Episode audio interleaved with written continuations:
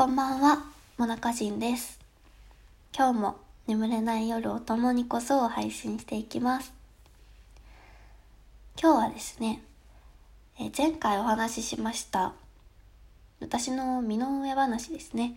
それをちょっと展開していけたらなと思います。えまず、私の現在からお話ししますね。え現在はですね、えっ、と、実家、母と父と弟と一緒に実家に暮らしています。で、実家に暮らしながら、セブンイレブンでアルバイトをしつつ、自動車学校に通いつつ、えっ、と、通信制の高校に通っています。これが現在ですね。で、次に、うんと、私は高校を2回転校してるんですけど、そのお話をしていきます。1回目が、中学校を卒業して、そのまま直で、えっと、町にある通信制の高校に入学しました。まあ、それは普通に入学、あの、高校卒業、違う。普通に中学を卒業して、通信制の高校に入学しました。で、まあ、そこで、なぜ通信制にしたのかっていうのが、私はちょっと中学校の時に、あまり、周りに馴染めずというか、結構人間関係でごたごたしてたんですね。それで学校に行けなくなっちゃったりっていうことがあって、地元の高校に行くと、まあ必ずしも絶対中学校同じだった人がいるじゃないですか。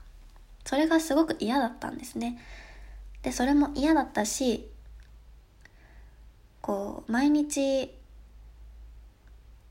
同じことをして毎日同じメンツの中で。っていうのが私はあまり得意ではなくて。ってなって。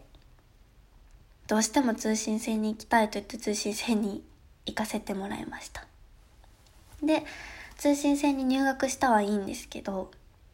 そこでですねまさかの同じ地元の子がいたんですよ。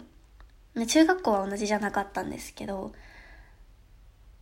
最初はその地元が同じだった子と仲良くしててで、まあ、その子が結構一軍ですかねいわゆる そんな感じの子でどうしてもこう学校に通った時週に2回通ってたんですけどその2回通った時とかやっぱりグループがあるんですよね。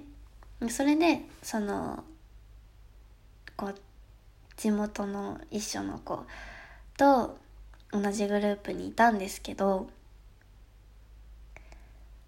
その子とですねちょっとこういざこざがあったんですよ。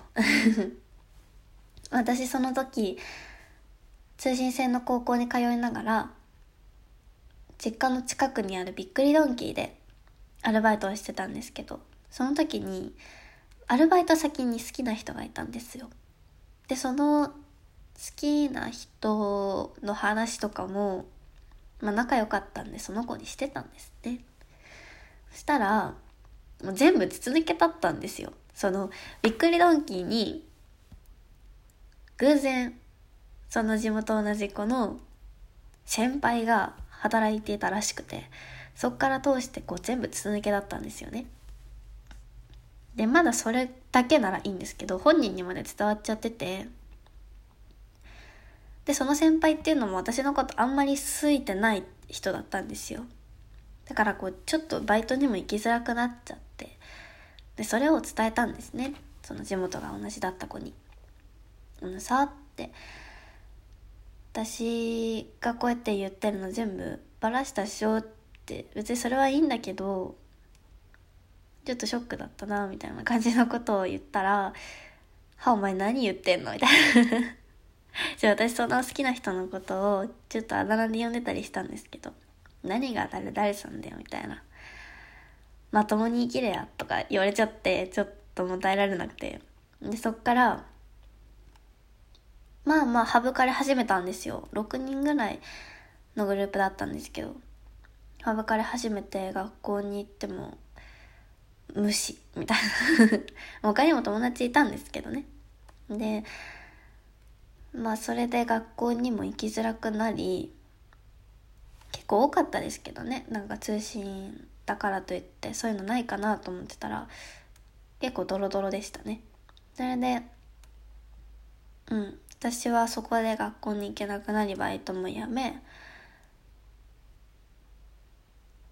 でですね、うんとそっから1年間ぐらいはずっと中卒でアルバイトをしたりとかしてたんですけど親がやっぱさすがに高校は出なきゃダメだねって感じになって祖父母が住んでるちょっと田舎の方になるんですけど兄が祖父母のところに暮らしながら全日制の高校に通ってたんですよね。でそっちの高校が受け入れてくれるらしいから1年生からやり直して全日制高校を卒業しろと言われ私もねちょっと就職したくて中卒で面接受けに行ったはいいものの落ちて落ちて落ちてだったのでまあそうだねってじゃあ全日制頑張ってみるわって言って全日制に1年遅れで入ったんです。でそこでは結構うまくやってました。まあ休んだりもしてましたけどみんなでバンドしたりもしてたし海外にもそこの高校で5人面接とかで選んで海外に行くっていう海外研修っていうのがあるんですけどそれにも選ばれたりして、まあ、先生ともうまくやってたし友達も結構できて順風満帆でした。順風満帆で1年生から今年の9月まで。ん？そうだね。今年の9月まで。全日制に通ったんですけどまあまあまあ今回もですね、まあ、人間関係のごたごたで。ちょ私本当に人間関係下手くそで。うんなんでなんだろうね。あのまあずっと仲良くしてた2人の女の子がいたんですけどその子たちはこう割と静かめというか控えめな2人だったんですね。アニメが。好きなお二人で。私もアニメ結構見てたので3人でずっと2年間2年半か一緒にいたんですけど今回その2人に、まあ、ずっと友達だと思ってたんですけど裏切るというかそんな感じのことをされてしまいまして。うん。でクラスのみんなから総無視ですね。全員私の話聞いてないみたいな「おはよう」って言ってもスッて「おうおうおうこれがこれか」みたいなね感じでしたけど、まあ、それで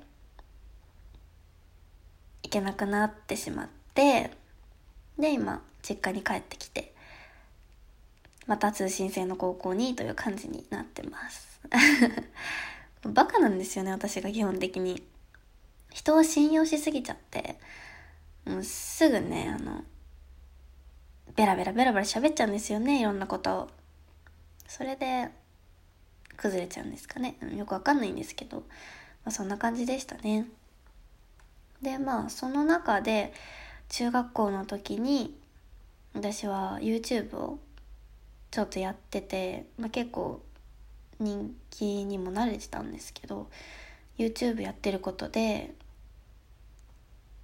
部活をやめなきゃいけなくなってしまいましてですね、まあ、そこからこう中学生多感な時期じゃないですか。結構言われたんですよね。まあそれもあり YouTube はやめてで子役もねやってたりしました。オーディションあのテアトルアカデミーっていうところがあるんですけど鈴木福君とかの事務所ですね。そこに受かってレッスンに行ってとかやってたんですけど、まあ、お金がなくてやめましたね。で北海道私北海道なんですけどセーラー女子団っていうアイドルグループがあるんですね。そこに所属していたこともあったり結構いろんなことやってますね。そううん。いろいろ挑戦してでも結局自分に合わなかったとかが多いかな、まあ、バンドはね今も継続してやってます。私ボーカルとギターやってるんですけど。まあたまにね音楽の配信もできたらなと思ってます。12分喋っちゃった。こんな感じで私という人物はこんな感じです。もうなんかねうん。波乱万丈？紆余曲折？波乱万丈って合ってるのかな？そんな感じのごちゃごちゃの人生ですね。楽しいです。これからもいろんなことにチャレンジしていずれは世界一周旅行に行きたいと思ってます。はい。ということで次回は私のこれまた紆余曲折あった恋愛話の方をしていきたいと思います。それでは次回の配信でお会いしましょう。バイバイ。